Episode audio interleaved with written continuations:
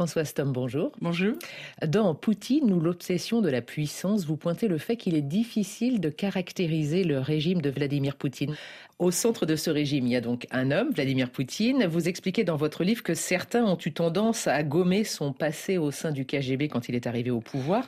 Mais ce que vous montrez, c'est que son passé au KGB est en fait euh, fondamental dans la personnalité de Vladimir Poutine, dans son rapport aux autres, dans son rapport au monde. Oui, exactement. C'est avant tout un agent qui a une, grande expérience du contre-espionnage en plus. C'est un agent de recrutement. Il a passé son temps, quand il était à l'étranger en RDA, à recruter des agents. Donc il voit l'humanité, je dirais, à travers cette lorgnette. Hein. C'est-à-dire qu'il ne voit d'ailleurs rien d'autre que les, les passions qu'on peut manipuler chez l'homme. Oui, c'est ça, hein, ces rapports de force, euh, essayer de euh, corrompre. La, séduction, la corruption, le chantage, l'intimidation. C'est que c'est dans ces termes-là qu'il voit l'humanité entière. Et puis, il y a quelque chose qui est fondamental, je crois, dans sa perception du monde, c'est qu'il ne comprend pas la liberté.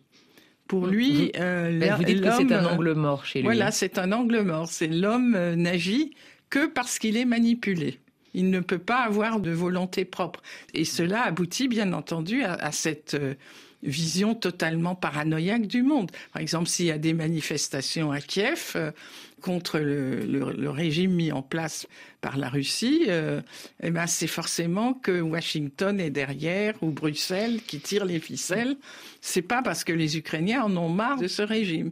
L'idée que des, des êtres humains puissent agir de leur propre chef, ne, ne l'effleure pas. Mmh. Et ça, ça effectivement des révolutions de euh, couleurs. Tout ce qui se produit est le résultat d'une volonté mauvaise euh, de l'extérieur. De l'extérieur, voilà. Si Navalny euh, critique les, le palais de Poutine, c'est qu'il est manipulé, encore une fois, par les ennemis de la Russie qui veulent la détruire, la démanteler, etc. Dans votre ouvrage, vous expliquez que l'année 2011 est centrale dans l'évolution euh, psychologique et politique de Vladimir Poutine. Euh, vous écrivez que la radicalisation du régime s'accélère à partir de ce moment-là. Vous pouvez nous expliquer pourquoi? Oui, c'est la fin du mandat de Medvedev. Et donc, euh, on abordait la perspective de l'élection présidentielle.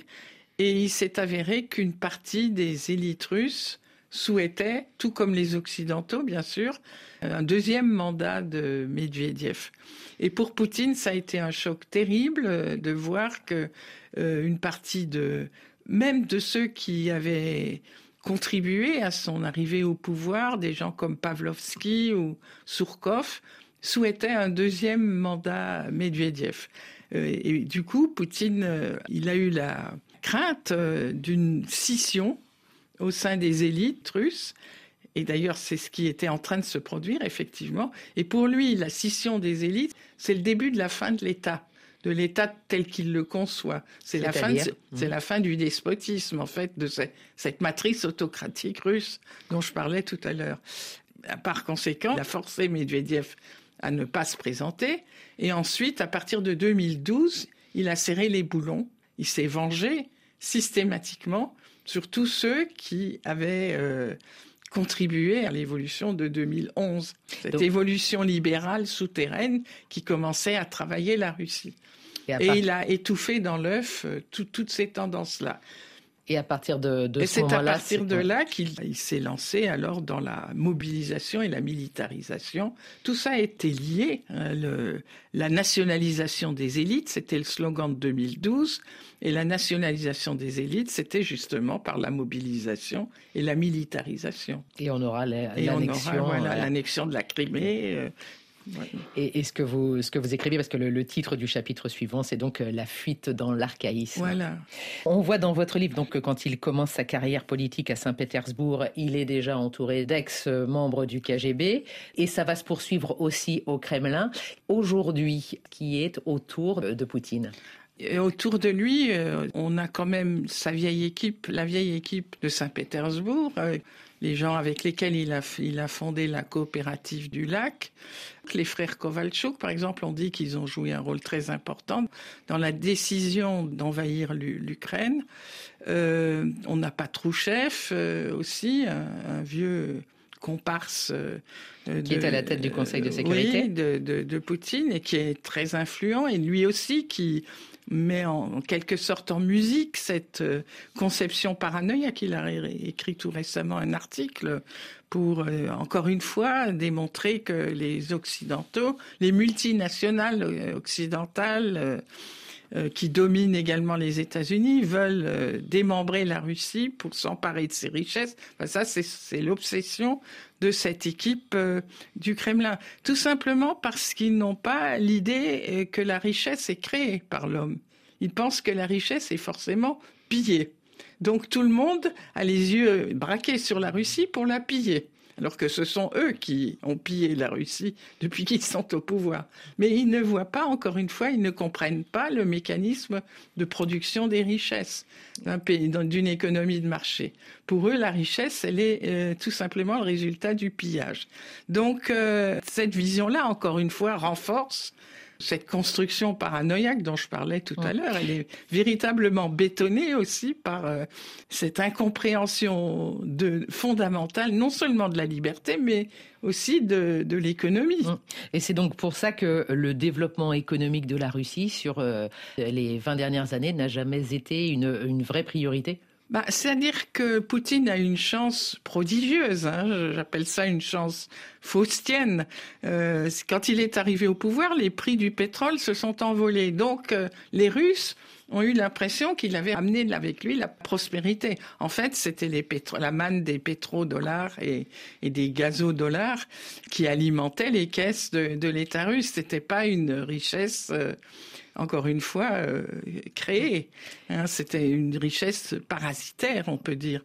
Mais euh, malgré l'afflux de tous ces moyens, au fond, qu'est-ce qu'a fait Poutine avec cet argent? Il a construit un gigantesque État policier et une machine de conquête à la fois militaire et aussi de soft power, hein, c'est-à-dire de corruption, d'achat des élites etc. D'une projection de puissance par le, par le soft power.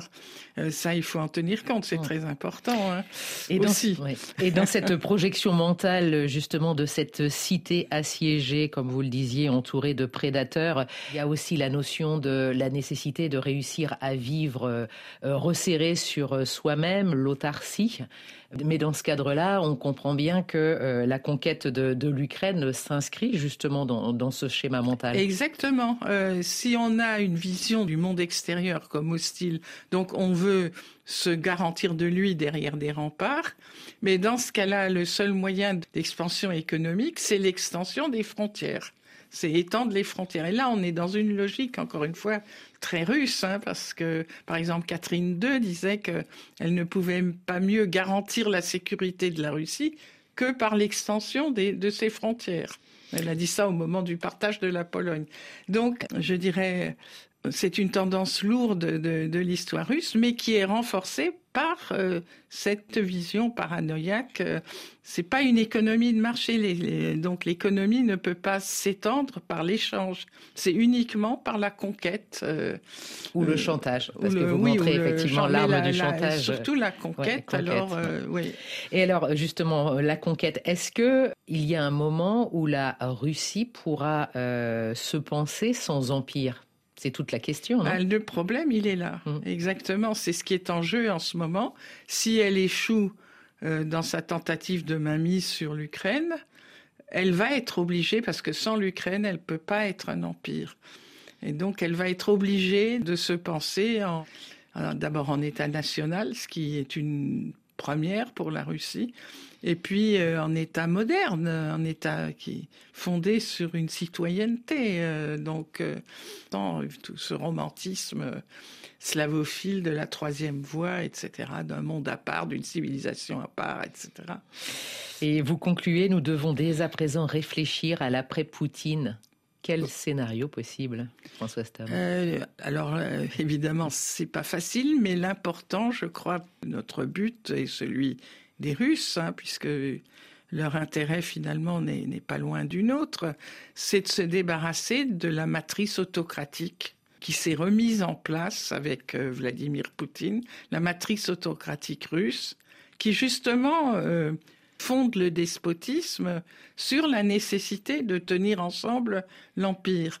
Donc euh, si on sort de cette logique impériale, on sort aussi de ce carcan euh, du despotisme euh, moscovite. Merci beaucoup François Stom. Merci.